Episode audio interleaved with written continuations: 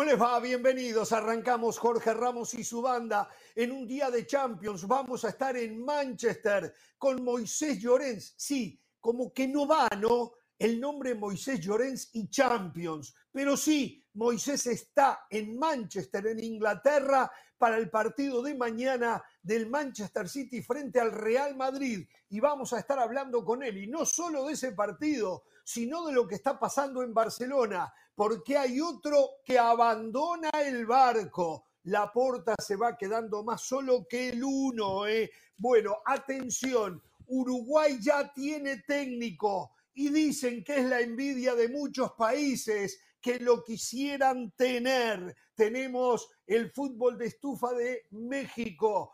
Atención, parece que Cruz Azul le va a dar una, chequera con muchos fondos al Tuca Ferretti. Se viene un trueque entre América y Tigres y un ex, un ex de Pachuca y de Monterrey, uruguayo, él estaría volviendo al fútbol mexicano.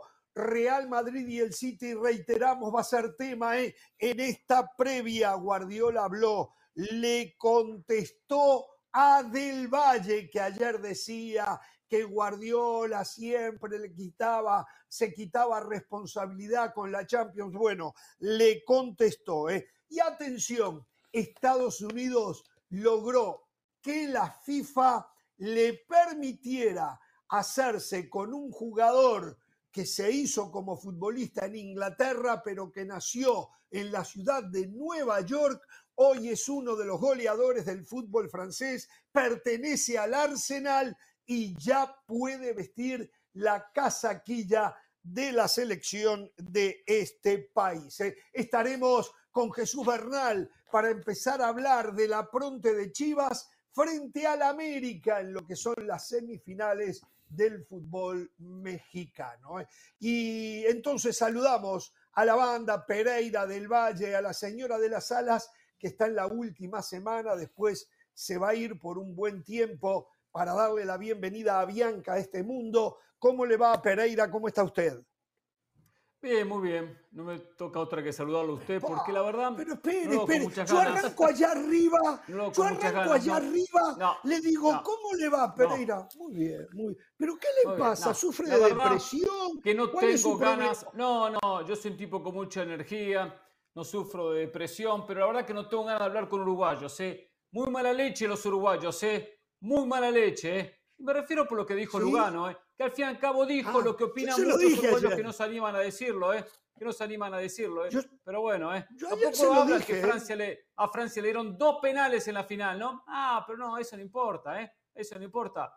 Por favor, ¿eh? por favor. Pero ahora entiendo por qué la molestia. Si quiere ahora entiendo por qué la ¿eh? molestia. Sí, me gustaría hablarlo, ¿eh? Me gustaría hablarlo. ¿eh? Entiendo por qué la molestia que Argentina sea anfitriona de la próxima Copa del Mundo Sub-20. ¿eh? No, no, eso es otro tema. ¿eh? Ese sí que es otro tema. No, no, no, al fin y al cabo está todo empapado. ¿eh? Ahí es más no es culpa de Argentina. ¿eh? Es más de no lo mismo. es culpa de Argentina. ¿eh? No, no, no, eso no es culpa de, Argentina.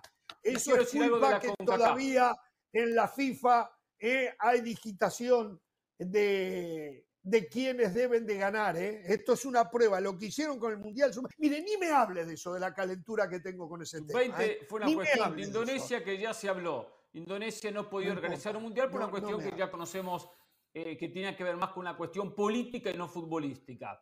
Quiero hablar de la CONCACAF. La CONCACAF dio a conocer, no lo termine de mm. titular, ¿eh?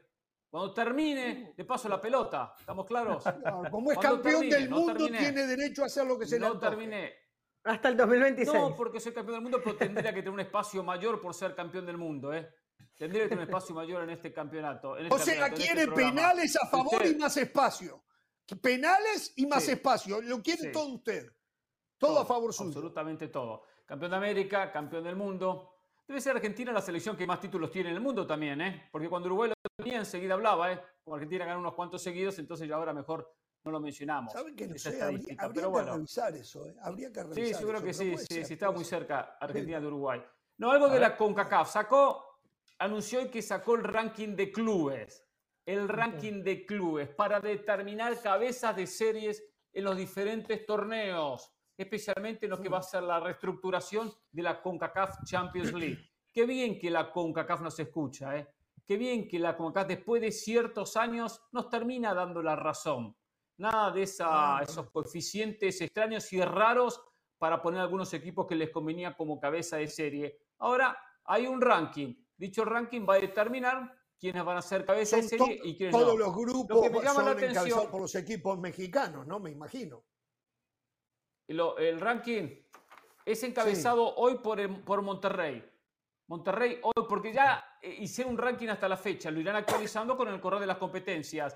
A nivel internacional y a nivel local, este ranking no solo está determinado por lo que pasa en CONCACAF Champions League o en la Liga de CONCACAF o en el Mundial de Clubes, también lo que pasa en las ligas locales. América es líder, perdón, Monterrey es líder, América es segundo, Los Ángeles FC es tercero, Chivas cuarto, Tigres quinto, los primeros cinco lugares. Me llama la atención. De los cinco, cuatro son mexicanos. Sí, exactamente. Le digo el orden, ¿eh? Pachuca, León, Toluca, Filadelfia, Seattle, los primeros diez. El mejor centroamericano es Olimpia. Siga, ¿eh? hasta las seis del este tiene. sigo, sigo. el mejor centroamericano es Olimpia, puesto 39. Cuidado que se viene Bianca, eh, apúrese. Y Comunicaciones 47. sí, sí, sí.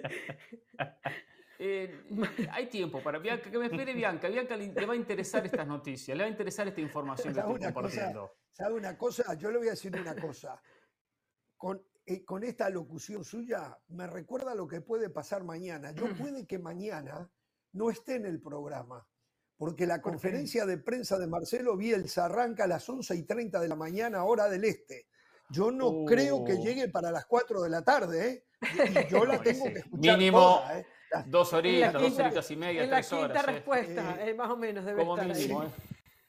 Sí. Bueno, De Valle, ¿cómo está usted? Yo muy bien, muy bien. A mí me encanta el mes de mayo. Es un mes que nos pone a todos en nuestro lugar, Donde a todos nos pone en el lugar que nos merecemos, a los entrenadores, a los futbolistas, a nosotros los periodistas. Este es el mes donde se definen las cosas, Jorge, por eso con mucha expectativa, con mucha emoción, mañana juega el Real Madrid, pasado mañana Clásico Nacional América Chivas, qué afortunados que somos, ¿eh? fútbol del bueno, fútbol de verdad, partidos por los puntos, la gloria en el horizonte de los equipos que van a saltar a la cancha. Por cierto, 19 eh, títulos para Argentina, 19 para Uruguay, 18 para Brasil. Eh, esta fuente no es muy confiable, pero eh, le tengo un poquito de fe. Así que Jorge No está mal, ¿no? Para 3.300.000 habitantes competir con Argentina y Brasil, nos podríamos dar el lujo de tener unos 3 o 4 menos todavía y seríamos súper competitivos, ¿no? Digo, no está mal la cosa, no está mal. Nos defendemos. Nos Lástima que el último de esos, el último de esos seguramente fue en la prehistoria del fútbol. No, el último de esos se lo ganamos en la cancha de ustedes en el 2011. Los eliminamos con un hombre menos, ¿no se acuerda ya? En Santa Fe. ¿No se acuerda de eso? Usted estaba al ladito mío. Usted estaba al ladito no, estaba no estaba al lado suyo. ¿Cómo no? ¿No comentó ese partido usted? Estaba al lado suyo. No, estaba igual que, igual que en la posición que estaba nuestra compañera Carolina de las Alas. Eh, nacía ah, a, los pocos, a las pocas semanas Catalina, que nació el 22 ah, de julio. En cambio, yo estaba en esa Copa eh, eh, eh, debe haber sido los mejores partidos que hice y no sé si habrá sido por el comentarista que tuve ese día. Pero seguramente, ¿cómo seguramente. le va, señor? ¿Cómo le va? muy bien, muy bien, muy bien, muy bien, Jorge. dos cositas. Tengo expectativa de escuchar a Moisés Llorens. Ojalá que se dejen hablar entre Moisés y José y no caigan en esas peleas encarnecidas que a veces hace que se pierda la información del uno y del otro porque sí me dio la impresión, por lo que, lo que se comenta en España y en Inglaterra, que hay un Pep Guardiola como muy relajado, como muy tranquilo, como que parece que nada le importa y está más allá del resultado. Y vi a un, a un Ancelotti tenso, que no quiere soltar información, pidiendo disculpas con el tema de Rudiger. No sé, quiero que Moisés me aclare Exacto, se equivocó, ¿no? Quiso decir Rodrigo y dijo Rudiger, ¿no? Pero yo creo que Rudiger va a jugar mañana. Yo creo que el que no, juega es Camavinga. Alaba de lateral izquierdo, me parece No sé si quiso jugar el despiste eh, a decir, bueno, va a jugar, pero sí va a jugar, pero no va a jugar, no sé. Eh, creo yo que puede ir por ahí. Creo que puede ir por ahí. Le preguntaremos a Moisés. Y lo otro, eh, Jorge, vamos a tener mucho tiempo para hablar del tema de Bielsa, ¿no? Porque yo creo, y, usted, y ustedes tocaban ahorita ese tema, en realidad Uruguay, aunque yo creo que todos estamos de acuerdo en lo que Uruguay ha logrado, sí, Oscar Washington Tavares como que lo llevó a un rumbo, luego se estancó y yo no veía un nombre tan claro para Uruguay hasta que llega Bielsa. Digo, es una gran oportunidad para Uruguay y una gran oportunidad para Bielsa. Eh, está bonito el tema Bielsa-Uruguay. Está, está bien lindo. En un ratito lo vamos a hablar. Atención, un histórico de la selección mexicana hace unos minutos acaba de renunciar a la misma. Un histórico de la selección mexicana hace unos minutos acaba de renunciar a una posible convocatoria de Diego Coca. En un ratito lo vamos a tener acá diciéndolo directamente. Tengo que hacer una pausa y al volver nos vamos a la Perla Tapatía, nos vamos a Guadalajara. Allí está Jesús Bernal. ¿Cómo apronta el equipo mexicano la semifinal frente al equipo que europeo, sudamericano, mexicano? una cosa así, una mezcla de todo que tiene, ¿no verdad? Sudamérica, Europa, Como los México. hinchas. Creo que en ese. No, no, es Sudamérica, México, Europa. No sería en ese orden, ¿no? Pero bueno. Claro, por este, cantidad y calidad. Exacto, por cantidad y calidad. Vamos a la pausa, volvemos.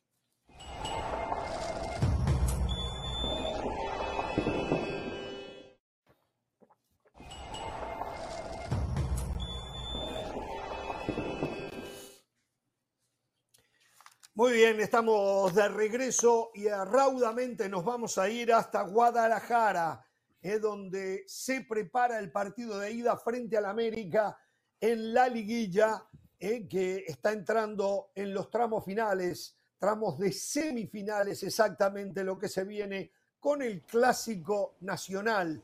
Jesús Bernal hacía días que no tenía el orgullo, el honor, el placer de poder contar con él aquí en este programa, eh, escuchar al único profesional de la comunicación que a la vez es el único director técnico que existe en No, este no, programa, se el señor equivoca, Jesús Bernal. Se equivoca Ey. Álvaro Morales, también tiene eh, título de entrenador, no solo Jesús Bernal. En este, cuando Álvaro bien, pero el Morales otro está tipo acá? no puede. Y Elizabeth Patiño. Morales Morales Y Elizabeth. Patiño también.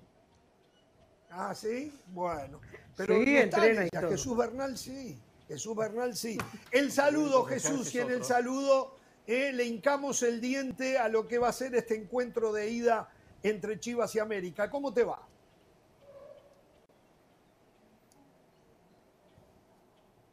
Saludos Jorge, para ti, para todos ahí en la banda, muy buena tarde. Pues imagínate, ¿no? Con toda esta previa de lo que va a ser el compromiso del próximo jueves, la ida toca aquí en el Estadio Akron. De hecho, eh, a las 4 de la tarde, tiempo del centro de México, van a salir a la venta los boletos para el público en general, pero como dieron prioridad a la gente que está abonada, no va a haber. Se van a ir en 5 o 10 minutos probablemente los pases que queden para este partido. Sé que mucha gente de los Estados Unidos viene a ver el clásico nacional, así es que pues en taquilla ya no van a encontrar, tendrán que conseguirlo por otros medios estos, estos pases. ¿no? En Chivas evidentemente todo es alegría, eh, llegaron a las semifinales, clasificaron directo a la liguilla, consiguieron 34 puntos y con esa esperanza de que a pesar de que el América los derrotó en el torneo eh, cuatro goles por dos, eh, sienten que tienen lo suficiente para poder hacer partido, quedarse con la eliminatoria e instalarse en la final contra alguno de los equipos regios, Jorge. Desde el punto de vista sanitario, el técnico eh, los tiene a todos, ¿no? En líneas generales, más allá de lo de JJ Macía, están todos disponibles.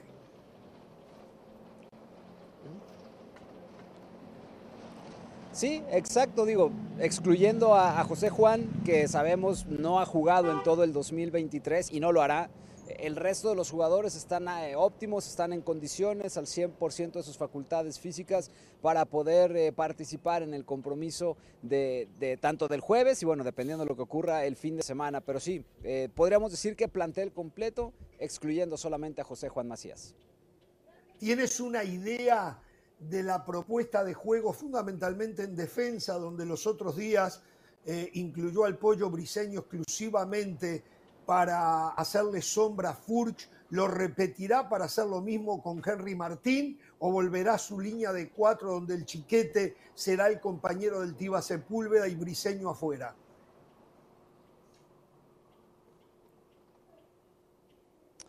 Mira, al menos por el entrenamiento del día de hoy, y habrá que tener las reservas del caso porque resta una sesión todavía de trabajo el día de mañana, eh, ha utilizado la misma formación titular con la cual derrotó al Atlas, lo que significa que está trabajando con el pollo en la central, con Chiquete como lateral izquierdo. Eh, mañana seguramente se podrá confirmar ya al 100 el tema de la alineación, pero por ahora en el trabajo, hoy que ha sido el primer día de trabajo táctico, ayer fue simplemente recuperación, eh, ha, ha, intentado o ha probado con la alineación que derrotó a los zorros. De Pereira. El saludo para Jesús. Primero está invitado cuando quiera sumarse como asistente en Redford. Es bienvenido para que pueda estrenar su título, tipo con la capacidad. Asistente suyo, Pereira. Asistente, sí, asistente suyo, Pereira. Equipo, Usted sería asistente. asistente de él. No, no, no. Usted sería asistente él de él. puede venir tiene... de asistente para empezar un, no, a incursionar en la, en la dirección técnica para eso. Y es bienvenido, el tipo que sabe mucho de fútbol, acá lo queremos, ¿eh? No, lo queremos. Yo, yo no, no, no, puedo, no puedo trabajar no, no, puedo trabajar, no puedo trabajar con alguien que es pro Ricardo Peláez cuando mira, acá llegó alguien que en seis meses hizo mejor el trabajo que, que Richie. pero, qué bárbaro, qué bárbaro. También no, yo puedo trabajar, yo sí puedo trabajar con alguien que fue eh, contra de Bucetich, eh, hoy el, el, técnico líder de la etapa regular. Pero bueno, igualmente es aceptado, ¿eh? aunque hayan querido matar con otros que hicieron campaña en contra con de un Peláez. equipazo, con un equipazo. Por cierto, con, con eh, este, con este no por es... cierto, eh. América cómo gasta más que Chivas, sí, no, Con y este no dice nada. nada, ¿eh? Y no dicen nada en América, ¿eh? gasta cuatro o cinco veces más que Chivas, ¿eh? pero bueno, otra historia. Ahí a Pelé le pasan factura por aquellas contrataciones que todavía dan sus frutos ¿eh? por ciertos intercambios. Pero vamos al partido. A ver, Jesús, un poco basado en aquel 4 a 2 de la etapa regular, cuando América le ganó a Chivas. Según Jesús Bernal, porque entiendo de que hoy Jesús no tiene acceso, es complicado, es complicado, ¿eh? a lo que está pensando Paunovic. ¿En qué podría, en qué tendría que cambiar el rebaño sagrado para no repetir esa historia adversa que si pasa en la ida lo deja semi-knockout pensando en la revancha?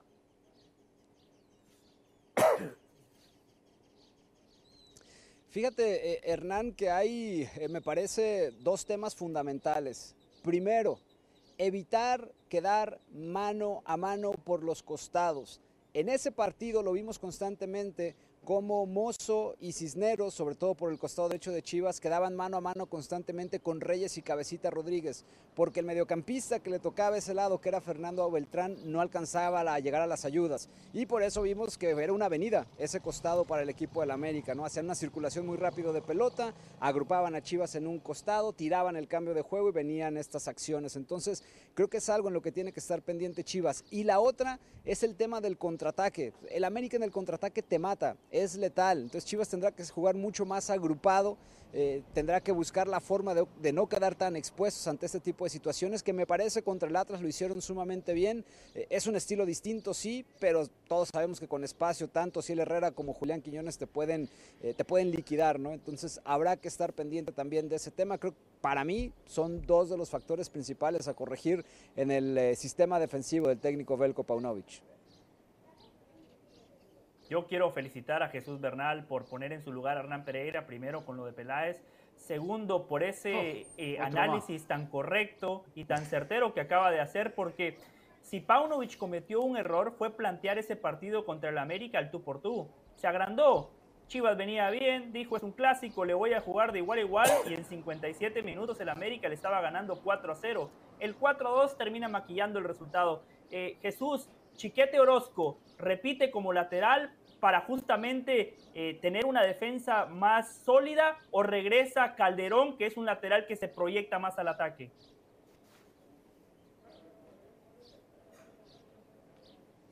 No, por, por ahora, o sea, al menos al entrenamiento del día de hoy, porque habrá que decirlo también, apenas es el primero que se realiza táctico. Ayer simplemente fue recuperación de los jugadores, tomando en cuenta que el partido fue el domingo.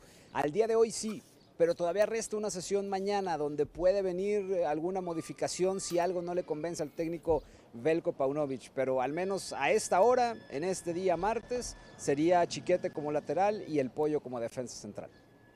Hmm. Habría que escuchar del Valle para no repetir las preguntas, ¿eh? correcto, correcto. Por el tema Peláez. Sí, para eso rapidito, para criticar el tema Peláez. Pobre Jesús, bajo el sol y le pregunta lo mismo que le preguntó Ramos. Pero bueno, ¿eh? para atacar somos rápidos, ¿eh? Pero pensar nada, ¿eh? Pensar nada. No, se salvó porque preguntó por el lateral izquierdo y no por el central, que fue el donde más puntualizó. Claro, claro, exacto. Hay que ser más certeros en las preguntas. Jesús me entiende. Jesús, que es el único capaz en esta mesa de devolverme una pared, me entendió perfectamente. Con, gusto, con gusto, José. Claro. ¿eh? Sin problema, te regreso la cortesía y metes gol. No pasa nada, José. mira cómo se, cubren entre eh, ellos. El 9, el 9 es una preocupación, o el no tener 9 más bien, ¿Es una preocupación en, en, Paunovic pensando en este partido? ¿Crees que Alvarado puede ser opción más allá de lo que eh, nos estás comentando, que, que lleva un solo entrenamiento? Y lo otro, ¿tú crees que Paunovic esté buscando la manera de ver cómo le hace daño por arriba al América que se vio tan, tan endeble, ¿no? Así ante, ante el Atlético San Luis.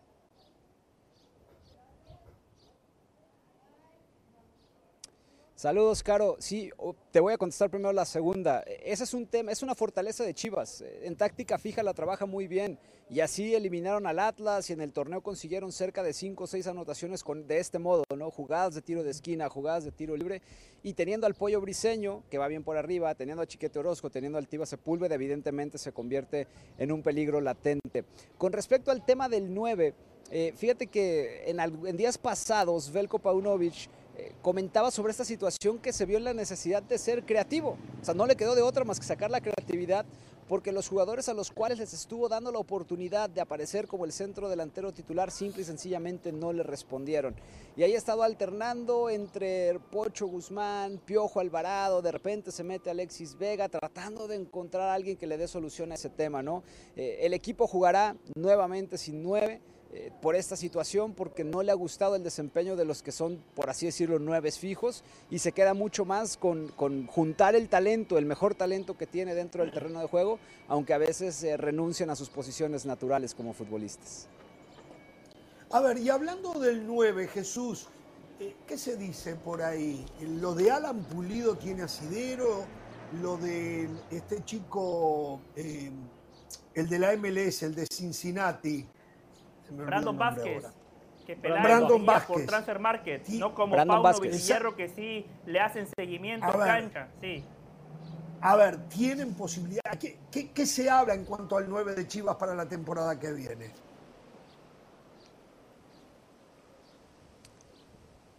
Mira, hay mucha preocupación por dos factores, Jorge. La primera, no hay nueve mexicanos. Es una realidad, o sea, no hay.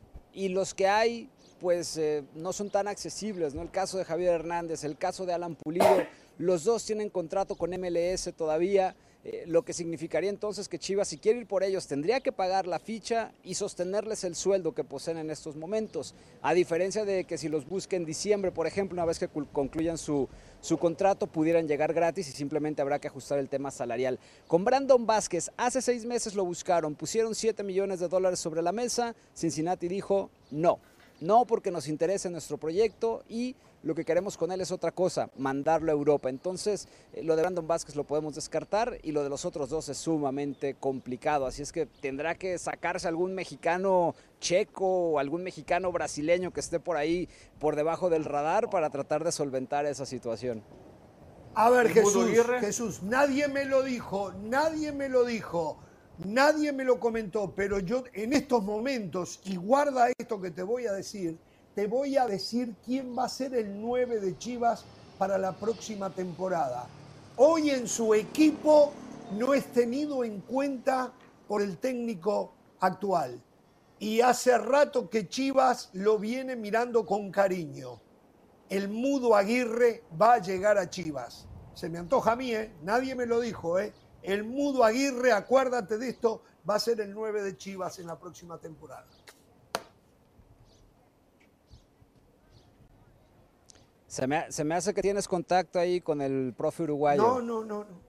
No, no, no, no, no, no, no, Pero está claro, no lo usó, no lo quiso, no. Lo, lo, dejó en la banca. Entonces, es un hecho. Y Chivas ¿Sabes? es que hay, hay, hay un tema, Jorge eh, al Mudo Aguirre lo, operaron de la espalda, entonces habrá que ver también su situación, cómo está, eh, porque eso lo dejó ah. marginado varios partidos este torneo. bueno, y por último, dos, sí. no, no, dos actualizaciones Para, para Jesús. Eh, veo bien a Chivas porque Jesús está ahí, al pie del cañón. Le cuento, Jesús, eh, Hernaldo Moritz, en la cobertura del clásico tapatío, en la cobertura del Atlas, tuvo un problema estomacal y tuvo que abandonar Jorge Ramos y su banda. Ahí ya sabíamos que el Atlas no iba a poder con Chivas. Segundo, quiero destacar lo suyo y lo de Hernán Pereira, porque podrán tener sus diferencias al aire, pero son dos Chiva hermanos. Bueno, Hernán es un Chilla hermano, pero ha estado ahí al pie del cañón. Hernán sigue teniéndole fe a este equipo. Para eso, Yo creo que han tenido un gran torneo, pero hasta aquí llegaron. Para eso perdemos tiempo. Hernán, Hernán, Hernán, no sabía eso, no sabía eso de ti. Si eso es cierto, retiro lo dicho. Y soy de tu equipo, Hernán. Soy de tu equipo. epa, pero pregunta si pagan, por lo menos. Ahora ya no le parece a Pereira pérdida de tiempo, ¿vio? Como Jesús me da la razón, qué bárbaro, Hernán, ¿eh? ¿Cómo cambia? A ver, sabemos que en tu trabajo no es prioritario cubrir al Atlas, pero me están diciendo que se viene una desbandada en el Atlas, que el grupo Orlegui quiere hacer plata con Quiñones, con eh, el huevo, con todos estos jugadores que han rendido en muy buen nivel. ¿Hay algo de cierto en esto?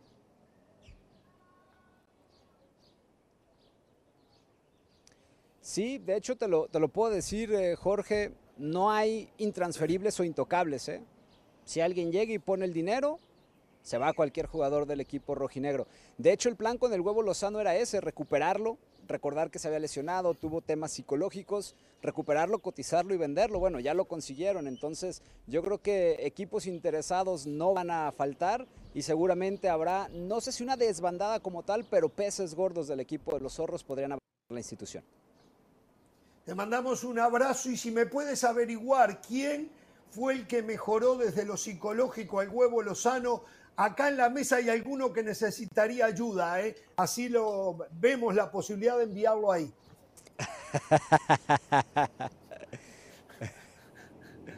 Muy bien, con gusto, Jorge, claro que sí, ahí este, le preguntamos a la gente de Orlegui para que nos pase el dato.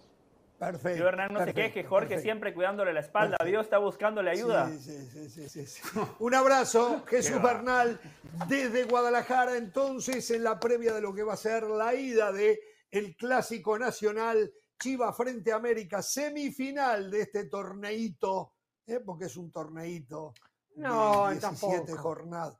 Es un torneito, no me vengan a bromar, señora, discúlpeme. Estamos a las puertas de un clásico nacional, a las puertas de un, clásico regio y usted sale... Con un torneo más.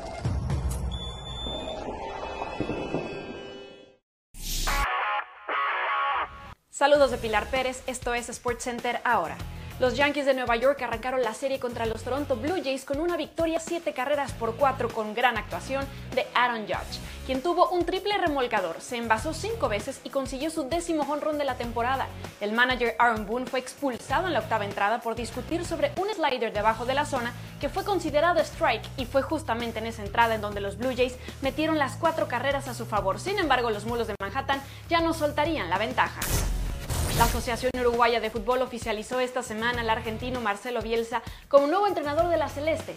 El loco será presentado este miércoles en conferencia de prensa y su debut será en la fecha FIFA de junio, donde Uruguay disputará dos amistosos con rivales aún por confirmar, aunque están muy cerca de ser Australia y Nueva Zelanda. Para el ex técnico de las selecciones de Argentina y Chile, su último equipo fue el Leeds United, en donde estuvo entre 2018 y 2022. Las mexicanas Nuria Diosdado y Joana Jiménez conquistaron la medalla de oro en la prueba de dueto libre en la Copa del Mundo de Natación Artística que se celebra en Egipto. Esto pese a no contar con el apoyo de la Comisión Nacional del Deporte, lo que casi las obliga a no asistir a dicho mundial. Previo a su viaje, las atletas comentaron que la CONADE les había retirado cualquier tipo de apoyo económico, por lo que, en conjunto con una marca, se dieron a la tarea de vender trajes de baño para ayudarse a solventar los gastos mientras que la Fundación Telmex terminó apoyándolas con los vuelos, la alimentación y el hospedaje. No se pierdan SportsCenter todas las noches a la 1 m del Este 10 pm del Pacífico. Esto fue SportsCenter ahora.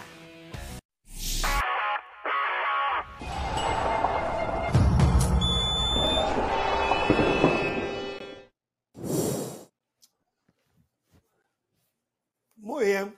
Eh, una aclaración. Em, Uruguay va a jugar contra Nicaragua primero y Cuba después, ya eso está confirmado.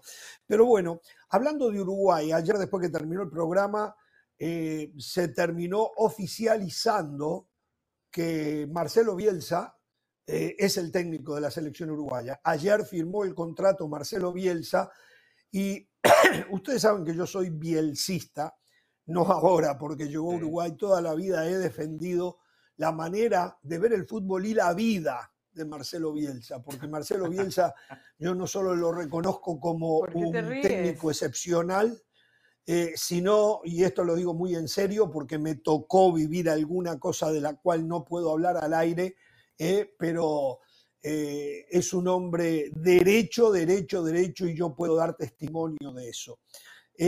me ha sorprendido y no debería de sorprenderme el impacto internacional que ha tenido la noticia de Marcelo Bielsa llegando a dirigir la selección uruguaya. Y me encanta, me encanta porque finalmente voy a ver una selección uruguaya que va a ir acorde al talento que tiene, va a ser una selección que va a atacar. Él atacó con selecciones o equipos con menos talento que la que tiene Uruguay, por lo tanto quiero creer que va a ser un equipo que va a ir a ofender constantemente. Y eso a mí me gusta. Sí, que se tiene que defender, se tiene que defender. Que se asumen riesgos, siendo ofensivos se asumen, pero a mí eso no me da miedo. Porque si me hacen dos, yo hago tres. Y las posibilidades de hacer tres con Marcelo Bielsa siempre están ahí latentes, aunque tenemos la posibilidad de que nos hagan dos. En líneas generales, señoras y señores, estoy muy, pero muy contento, más allá de que yo soy almadista y me hubiese conformado muchísimo con Guillermo Almada también, ¿eh? pero Bielsa está un escalón arriba del resto. Eh, los escucho a ustedes, primera reacción a que un hombre, y esto lo quiero decir también, no solo Uruguay eligió a Marcelo Bielsa, como se dijo, ¿eh? también Marcelo Bielsa eligió a Uruguay, al punto que renunció a mayor cantidad de remuneración de otras elecciones y de algún equipo en Europa para dirigir a Uruguay. Y eso es fundamental. Fue unida y vuelta. Los dos querían ¿eh? y por eso se encontraron. No, sin duda es una, buena, es una buena elección de Uruguay. Es una buena elección porque hasta ahora logró dar un paso Uruguay, pero después se estancó. El paso que dio con el maestro Tavares. Digo, se estancó en el sentido de que uno pretende que compita con las armas que tiene de, otras de otra manera. Y le ha costado ¿eh? competir de otra manera, especialmente en los últimos años. Decíamos recién, decíamos el otro día, ¿no? En enfrentamientos con Brasil, con Argentina, le ha ido muy mal, pero números pésimos, pésimos. No sé, una victoria en 20 partidos, cosas así. Entonces, un momento donde hay que cambiar. Y con Bielsa sabemos que va a cambiar porque Bielsa juega otra cosa. Que la mayoría de los técnicos que dirigieron a la selección uruguaya, sacando alguna que otra excepción, Ahora, también es bueno el hecho que va a jugar una eliminatoria que no le va a generar una presión. Tiene una obligación Uruguay de clasificar, pero tomando en cuenta que seis van al Mundial, Uruguay no tendría que tener ningún inconveniente. Y eso lo va a llevar que el conjunto lo puede ir trabajando, aceitando y fortaleciendo jornada tras jornada, partido tras partido, sumado a lo que representa un amistoso o alguna Copa o la propia Copa América. Pero va a existir un buen tiempo. No es que va a jugar con esa presión que a veces el jugador lo ciega, eh, no lo hace rendir, que es tengo que sumar sí o sí, tengo que buscar el puntito porque me quedo fuera del Mundial. Es de pensar que Uruguay no va a vivir ese, ese trauma que muchas veces las selecciones las termina debilitando. Y todas han pasado por eso, hasta Brasil ha pasado por esa situación. Entonces es positivo para Uruguay, veremos lo que, lo que muestre. Es importante que Uruguay por lo menos empiece a acercarse un poco, acercarse a Brasil y Argentina, y no que cada día se aleje más. Primero que todo, quiero felicitar a Jorge Ramos porque a él le gusta Almada y entiende que Bielsa está un escalón por encima y no puso el pasaporte para decir me hubiese gustado más Almada que Bielsa. Basta con ese pensamiento retrógrada. Entiendo que Uruguay es una selección con muchísima historia, pero si hay un entrenador extranjero que puede potenciar a tus futbolistas y te puede llevar al próximo nivel, ¿por qué no intentarlo? Aquí hay que aplaudir a la Federación Uruguaya de Fútbol y a Marcelo Bielsa por lo que Jorge ya explicaba. Seguramente con Marcelo Bielsa Uruguay también va a perder. Seguramente no van a ganar el Mundial de 2026. Pero estoy convencido que después de esa eliminatoria yo no voy a venir aquí a decir fueron cobardes. Porque si algo va a tener Uruguay con Bielsa es que van a ser valientes, es que van a ir a proponer, van a ir a buscar el resultado independientemente del rival, independientemente de la cancha, el estadio y el contexto donde se juegue. Marcelo Bielsa siempre quiere imponer un estilo y eso hay que valorarlo. Así como Jorge está contento, hay futbolistas uruguayos que hoy tienen que celebrar la llegada de Bielsa. Por ejemplo, Federico Valverde, que incluso con Ancelotti juega con el freno de mano. Valverde es un futbolista para pisar más el área contraria. Valverde es un futbolista que todavía tiene que potenciar más sus virtudes a la hora de ofender, porque tiene una pegada, tiene una capacidad para golpear la pelota de distintas maneras. Es una gran noticia para Pelistri, es una gran noticia para Darwin Núñez. Hoy los futbolistas uruguayos que juegan en el último tercio o aquellos laterales que se sientan cómodos proyectándose al ataque con Marcelo Bielsa van a encontrar un tipo que los va a potenciar, van a encontrar un tipo que les va a dar confianza y fundamentalmente les va a dar herramientas. Es un gran matrimonio porque claramente Uruguay no es un equipo chico, es un equipo con mucha historia, pero no es ni Brasil ni Argentina. Y Marcelo Bielsa históricamente con esos equipos grandes siempre le ha costado. Con equipos perfil Uruguay le va a ir muy bien. Perfil Uruguay es un Atlético ¿Cuándo tuvo equipo grande Marcelo Bielsa? Nunca tuvo equipo grande Argentina, A Argentina. Sí, está bien, está bien. A la América. hace 22 años. A la América. Hace 22 años, ¿no? hizo una notable eliminatoria, ¿eh? José. Ojo que le, fue mal en el mundial. un tiro libre de un sueco lo, sacó. Sí. La eliminatoria fue malísima. Solo le respondo rápido. fue buenísima. Sí, Perfecto, Hernán. Pero Argentina lo medimos por lo que hacen las Copas del Mundo, no, por las eliminatorias. Usted lo, sabe. Mire, usted mide resultados. Pero, yo mido otras cosas. Yo mido otras Perfecto, usted vea otras cosas. Yo, como el hincha, que yo soy la extensión del hincha en este programa, yo soy el periodista del pueblo, le digo lo siguiente para rematar. Marcelo Bielsa dirigió a Argentina y a Chile le fue mejor con Chile. Marcelo Bielsa dirigió al Atlas y al América, le fue mejor con el Atlas. Por eso pienso que Uruguay Marcelo Bielsa es un matrimonio perfecto. Es así y punto. Mañana los ratings. No, no, no, insultos. Vamos a elevar nuevamente. Este se copia. Este se copia de todo, de todos lados. Yo veo, yo veo una comunión, yo veo una comunión tan perfecta que además de que estamos todos de acuerdo aquí, da hasta miedo decir, realmente va a poder ser tan bueno esto de Uruguay y, y Bielsa, porque, a ver, luce la filosofía de un técnico que siempre le ha gustado lo que, lo que dice del Valle, ¿no? O sea, uno ve los, equipos de, Bielsa, el Athletic, donde fue bien, el Athletic Club de Bilbao, donde lo aman.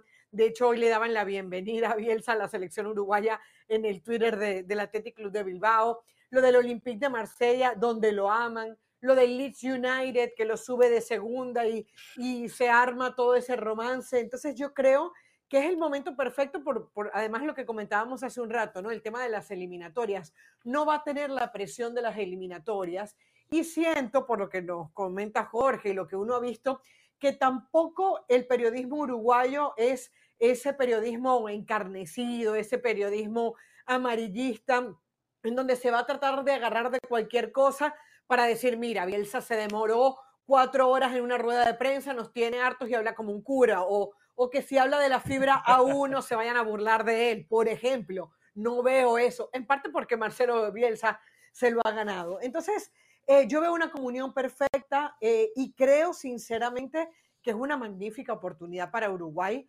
para darle forma a esos jugadores que, que vienen brillando en la élite y no lo han hecho como, o sea, a ver, evidentemente la Copa América del 2011, lo que hizo Forlán, Luis Suárez, etcétera, pero sí nos quedó en la sensación en alguna oportunidad de que Uruguay podía haber hecho un poquito más, de que Uruguay podía haber de, repente haber ganado otra Copa América, que teniendo a Luis Suárez y a Cavani ha podido destacar un poquito más, incluso a nivel de, juego fútbol, y no lo hizo. Y creo que con Bielsa eso lo, lo va a lograr.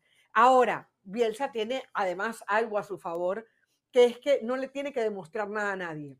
Bielsa podrá fracasar o, le podrá ir bien, pero Bielsa no le tiene que demostrar nada a nadie. No, al aficionado uruguayo le tiene que demostrar. ¿Cómo no? No, no, no, no. Yo creo que el que es escéptico de Bielsa lo va a seguir siendo y le va a seguir encontrando lunares porque no le gusta, porque es rebuscado. pero, yo creo que Bielsa... Carolina. O sea, bueno, pero es que una, pero, no estoy hablando que sea campeón del mundo, ¿eh? Pero una cosa, una cosa, pero yo creo que, pero, es que pero es que escucha una cosa. no, obligación tiene, pero no tiene que demostrarle nada a nadie. O sea, yo siento que tiene que mostrar que valió la pena. No, no, tiene que mostrar. Uruguay tiene muy buenos técnicos extranjeros. Eh, perdón, muy buenos técnicos uruguayos. Entonces, si trae un técnico extranjero, tiene que mostrar que valió la pena. Eh, que valió la pena la llegada de Bielsa. si no hubiese apostado al mago a tantos técnicos es, parte de tu responsabilidad es parte de tu responsabilidad como profesional, pero es que yo creo que el legado de Bielsa, de cómo piensa, de cómo habla, de cómo juega, de cómo afronta su partido. En ah, Colombia, o, le exige, o, le exige, o le dice a Batista en Venezuela, ¿cómo no le vamos a exigir a Bielsa en Uruguay? ¿Cómo no se lo va a exigir a Bielsa en Uruguay? pero, pero una cosa es lo que se le exige a ¿eh? nivel de una, una cosa es lo que se le exige a nivel de resultados y otra cosa es lo que él como técnico me va a dar. Y yo creo que lo que te, como técnico me va a dar no le tiene que demostrar nada a nadie porque le puede ir mal por X o Y razón, pero va a seguir siendo Marcelo Bielsa. Esa repercusión de la que habla Jorge. pero para Uruguay eso no alcanza. Para Uruguay eso no alcanza, Caro. Para Uruguay eso no alcanza. Para Marcelo Bielsa puede alcanzar, pero para Uruguay no va a alcanzar, ¿eh? Tendrá que irle muy mal. todo, el mundo quiere que su selección gane, Jorge. Una Copa América se le va a exigir semifinales en una Copa América, semifinales. En un mundial, en un mundial, y más o menos igual, ¿eh? De cuarto a semi se le va a exigir cuartos, por lo menos, ¿eh? Sí. Cuartos, exacto, cuartos semifinales. La Copa América lo puede ganar. Semifinal. La Copa América la puede ganar, no nos engañemos. La Copa América son Brasil y Argentina y después de ellos está Uruguay. ¿Cómo que, cómo que no la puede ganar? La puede ganar perfectamente. ¿Qué está hablando? Discúlpeme, ¿cómo habla esa tontería usted? La Copa América es Uruguay y ahora se arrimó Argentina. Brasil viene muy lejos en Copa América. ¿Cómo que ahora ¿eh? se, arrimó Argentina? Exacto, bueno, nos empató, nos empató Argentina ahora en la Copa América.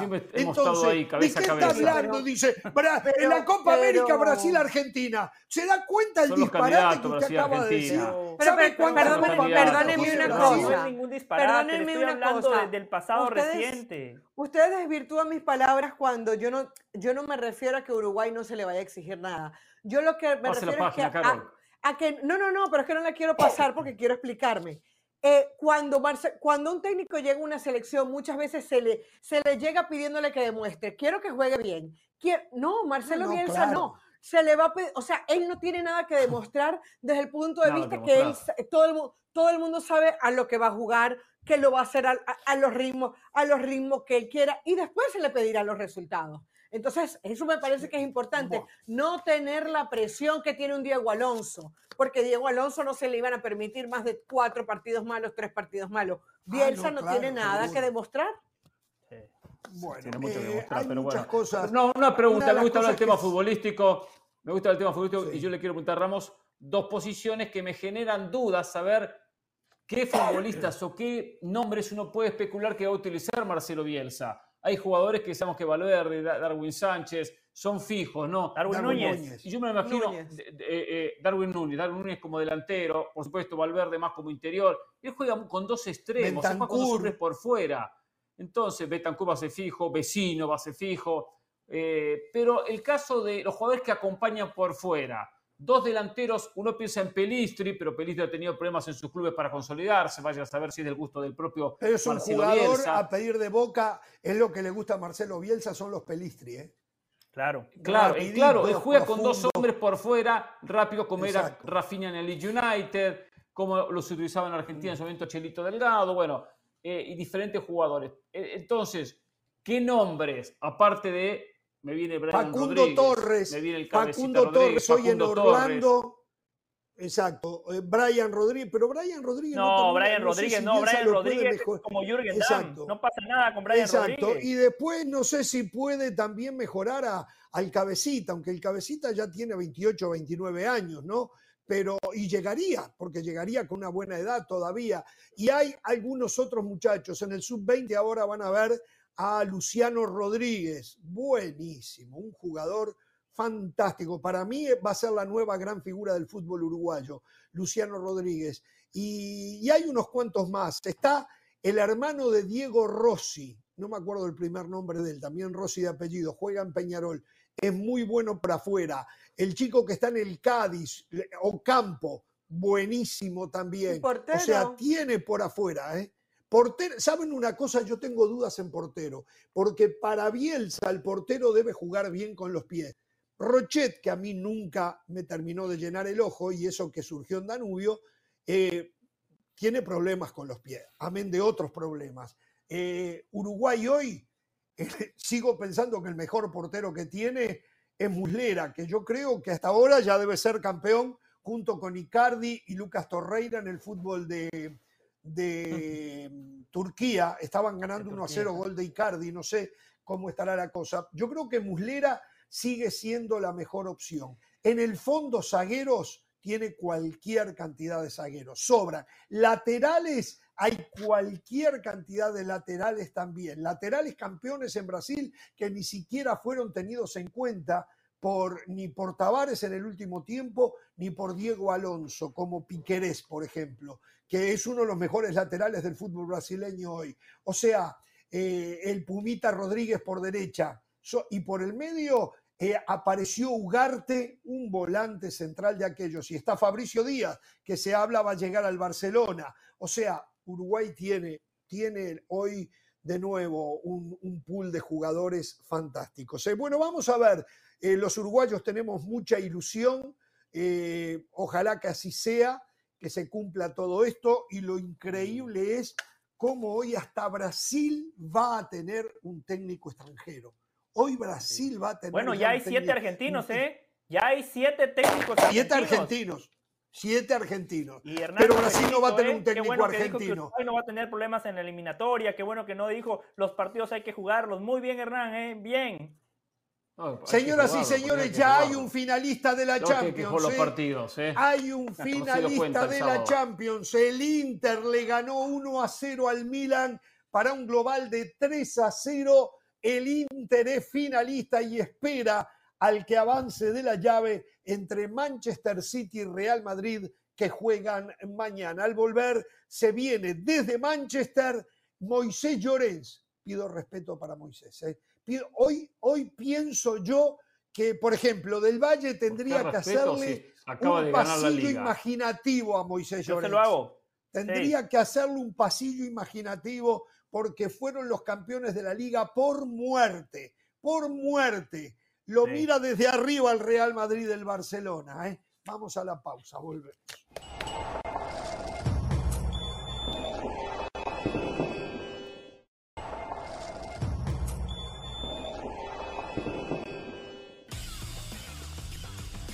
Y les recordamos que el próximo 3 de junio tendremos la final de la FA Cup exclusivamente en ESPN Plus. Manchester United frente al Manchester City a las 10 de la mañana del este, 7 también de la mañana en el Pacífico. El City de Pep sueña con el triplete. Y al volver, viajamos justamente hasta Manchester con Moisés Llorens en la previa de lo que se viene en el día de mañana entre Manchester City y Real Madrid, semifinal, partido revancha del actual champion. No se muevan, ya venimos con más aquí en Jorge Ramos y su banda. Saludos de Pilar Pérez, esto es SportsCenter ahora. Shohei Otani sigue deslumbrando al mundo del béisbol. Ahora se convirtió en el primer abridor en envasarse cinco ocasiones en un encuentro desde 1964. Es impresionante lo dominante que es el pelotero japonés desde el montículo, en donde pichó siete innings, y la caja de bateo, donde pegó cuatro hits, recibió una base y sacó un cuadrangular de tres carreras al jardín central de 456 pies, empatando como el cuadrangular más largo en Camden Yards esta campaña. Los Angels terminaron ganando el encuentro nueve carreras a cinco.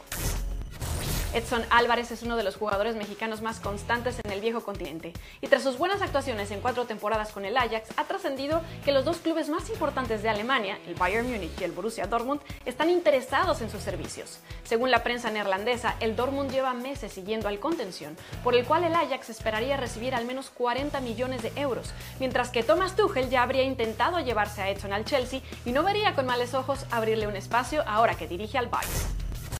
El director deportivo del Borussia Dortmund, Sebastián Kell, no descarta que Jude Bellingham alargue su permanencia en el club alemán y recordó que el jugador inglés no solamente no tiene cláusula de rescisión, sino que además tiene todavía dos años de contrato. Declaró que han habido fases en las que ha tenido la sensación de que se va y otras en las que ha creído que se queda, pero que la lucha por él se intensificará tras acabar la temporada. Sin embargo, Kell no descarta ni siquiera la posibilidad de una renovación de contrato. No se pierdan SportsCenter todas las noches a la 1 m del Este y 10 pm del Pacífico. Esto fue SportsCenter ahora.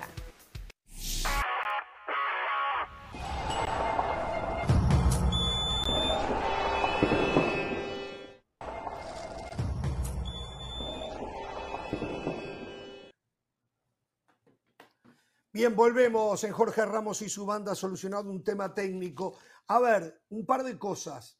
Primero, me están diciendo, no tengo detalles, pero la cuenta de arroba Jorge Ramos Foot está reportando que la MLS llegó a un acuerdo de 500 millones de dólares por una franquicia en la ciudad de San Diego. 500 millones de dólares por una franquicia en la ciudad de San Diego. No tengo los detalles. ¿eh? Eh, eso por un lado. Tiene, tiene que ser, perdón, uno de los mejores negocios de cualquier persona en el mundo que haya metido 25 millones de, dólares. No, o 100 millones, sí, o, 100, o en su momento se habló de 150 y, y allá, y allá. No, pero Caro le apunta a Beckham. Caro le apunta a Beckham, fue el gran negocio por 25 millones de dólares la y eso, David Beckham. Correcto. Y eso podría pasar si llega Messi. También va a tener un negocio similar al de Beckham. No serán 25 porque han aumentado mucho la franquicia. ¿eh? le dirán a cambio de 150 o 200 millones el día que quiera tener su equipo pero ya para entonces va a valer mínimo 500 millones, porque San Diego aparte es un mercado chico. San Diego es un mercado chico. Por cierto, ya que estamos a la afición de Jorge Ramos y su banda, aprovechen. En Apple TV pueden ver los partidos de la MLS gratis, ¿eh? un mes de prueba. Si no tienen todavía el servicio, prueben, pueden disfrutar del Inter Miami, de Portland Timbers, de mi amigo Gio Savarese, de los equipos neoyorquinos. No lo olviden. ¿Por qué? Ah, me vendría bien, ¿eh? Me vendría bien a ver si veo un partido gratis, sí. Uno tuve. Sí, claro, porque usted no quiso pagar, usted no quiso pagar. No, no, no, no, La MLS le dio a usted, servicio gratis para ver los partidos, pero a mí no me lo dio. A mí no me lo dio, a mí no me llegó nada como usted. Pague, pague. Está bien, hay que hablar bien. A ver, hay, que hablar, hay que hablar bien. Hay que hablar bien para eso. No, no, no, yo no voy a hablar bien para que me den un servicio gratis. Eh, por cierto, mira, ahora está diciendo esto no tiene nada que ver con la MLS, pero sí con el fútbol de Estados Unidos. La FIFA aprobó la solicitud de Estados Unidos para que el jugador Folarín Balogun, eh, de, que jugaba para las selecciones menores de Inglaterra, aunque jugó también para una selección menor de Estados Unidos, pueda cambiar por una sola vez y entonces ahora va a jugar para Estados Unidos. Es uno de los goleadores del fútbol francés de la Liga de Granjeros, donde, por ejemplo, el Real Madrid quiere capturar a Kylian Mbappé, allí en la Liga de Granjeros. Bueno, Estados Unidos capturó a Balogun, que mm, lleva 19 goles y 3 asistencias en esta temporada que se está por terminar. ¿eh? Es jugador del Arsenal, está préstamo en el Rams, ¿eh? pero es jugador del el Arsenal. Lo llaman como a Florentino Pérez, lo llaman Flo. ¿Eh? El señor, este no se pagó el pasaje, ¿eh? este no apareció, este no es de la MLS, no nada. Nació en Nueva York y a los dos años se fue a vivir a Inglaterra. Nació en Nueva York. se formó en Inglaterra. De padres nigerianos. De padres nigerianos. ¿eh? Entonces, no, pero ese es un buen punto para, para la gente que todavía sigue discutiendo. Ahora, a los dos años se fue a Inglaterra le pagó el pasaje a los dos años para Inglaterra o se lo pagó para ir de No, por eso no se pagó el pasaje. No, no, le pagaron el pasaje, se lo pagó él, se lo pagó él, los padres. Ah, por eso, por eso, se lo pagó oh, Señores, los padres, los padres. a ver, ¿saben por qué Pereira está así? Porque está caliente por lo que dijo Lugano. Vamos a hablar del Inter de Milán ahora, ¿eh? que clasificó a la final de la Champions. Pero Pereira, sáquese la calentura, que Lugano dijo que Argentina la llevaron de la mano porque cuatro de los cinco penales que le dieron no fueron. Eso es lo que dijo Lugano. Y usted está que trina con eso. Usted está que trina. Sí, la verdad es que como sudamericano muy mala leche, porque uno siempre busca eh, el apoyo de una Sudamérica que necesitaba volver a ser campeón del mundo. Eh, entiendo que para algunos no, para algunos hay una rivalidad y ahí simplemente lo termina marcando. A ver, es cierto que a Argentina le dieron algún penalito de más, especialmente dos. Contra Polonia, que Messi lo termina errando, por cierto, y aquel contra Arabia Saudita. Es verdad. También es verdad que a Francia le dieron dos penales en la final. Y también es cierto que ante la selección de Arabia Saudita le anularon tres goles a Argentina, de los cuales uno fue mal anulado. Mal anulado. Por más que Argentina después terminó perdiendo, ¿no? También es cierto que Argentina en todos los partidos, en todos los partidos se puso 2 a 0 al frente. No hubo rival que se, puso, se pusiera 2 a 0 al frente. Hasta con Arabia Saudita se puso 2 a 0 al frente. Lo que pasa es que le terminaron anulando dicho gol. Más allá de los penales que generaron controversia, hubo algunos que sí fueron penales, como el, como el que eh, le cometen a Cuña en el partido contra Países Bajos. Futbolísticamente Argentina fue más que los rivales. Futbolísticamente Argentina fue más que Francia. Futbolísticamente Argentina fue más que Países Bajos, mucho más que Croacia y que el resto de rivales que terminó eh, enfrentando. Pero lo de Lugano pareció de muy mala leche, ver solamente la parte negativa, la mitad del vaso vacío y no la parte llena. Porque Argentina jugó una muy buena Copa del Mundo, más allá de que es cierto que hubo algunos regalos por los penales. Ahora, si la historia de la FIFA era que Argentina sí o sí tenía que ser campeón del mundo, ¿para qué le dieron dos penales a Francia? Porque el de Montiel podría haber dicho que esa mano no tiene ninguna intención y se la terminaron dando, que fue el que terminó marcando el 3 a 3 definitivo. Quiero decir algo. ¿Sabe que estoy con usted? ¿Sabe que estoy con usted, seis meses después, seis meses después, hablar cuando todo el mundo le, le, tiró elogios a Messi, que qué bueno que Argentina por fin le diera forma a un campeonato del mundo, me parece innecesario. Punto número dos. El tema de los penales es polémico hoy con Argentina, con el Real Madrid, con quien sea. O sea, hay un desbarajuste, no solamente a nivel de... es penal a nivel de, penal. Exactamente. El, que se cree que sabe del Valle que no lo sabe, pero bueno. El fuera de lugar, recordemos la polémica del fuera de lugar eh, de Lautaro, creo que fue, de, con Argentina. Entonces me parece, y lo, otro, y lo otro que me parece fundamental es que si querían llevar a Argentina no lo hubieran llevado hasta los penales contra Francia. Entonces me parece que es innecesaria la, la, declaración de Lugano, sinceramente. El problema es que eh, no se vale decir que Lugano es mala leche por ofrecer un punto de vista futbolístico. Un tipo que jugó al fútbol da una opinión, el pasaporte secundario, ¿qué? ¿Por qué este uruguayo tiene que decir no, los cinco penales fueron? Yo valoro, valoro que Lugano, como un tipo de fútbol, nos dé su opinión. Después, sí, a Francia le dieron dos penales, pero los dos de Francia fueron clarísimos. O sea, eh, eh, la falta de Otamendi y lo que dice Hernán, la mano de, Montiel, clarísima. Eso no se puede discutir. Ahora, yo ya he visto como 55 repeticiones y todavía no veo dónde Dembélé le, le, le trompica la pierna de María. Todavía no lo he visto. En ese penal contra Países Bajos que tanto lo discutimos aquí, qué bueno que un tipo como Lugano me dé la razón. Eso no me convierte en un mala leche, no me convierte en un antiargentino. O sea, pongamos las cosas en la proporción de vida. A Argentina le dieron una mano, sí, como se la dan a los grandes. Después, futbolísticamente, Argentina fue mejor. Coincido con lo que decía Hernán. Hay muchos equipos que incluso les dan una mano y no saben aprovechar esa ventaja. Argentina por lo menos la supo aprovechar, pero sí tenemos que ser muy frontales con la gente y decir que a la FIFA le convenía esa foto. Leonel Messi, uno de los mejores futbolistas en la historia del fútbol, levantando la Copa del Mundo. Eso no lo podemos discutir tampoco. Yo creo que no hubo, yo creo que la FIFA veía con buenos ojos que la final fuera Messi contra Mbappé. Eso, eso yo lo creo. Y le salió una tremenda final a la FIFA.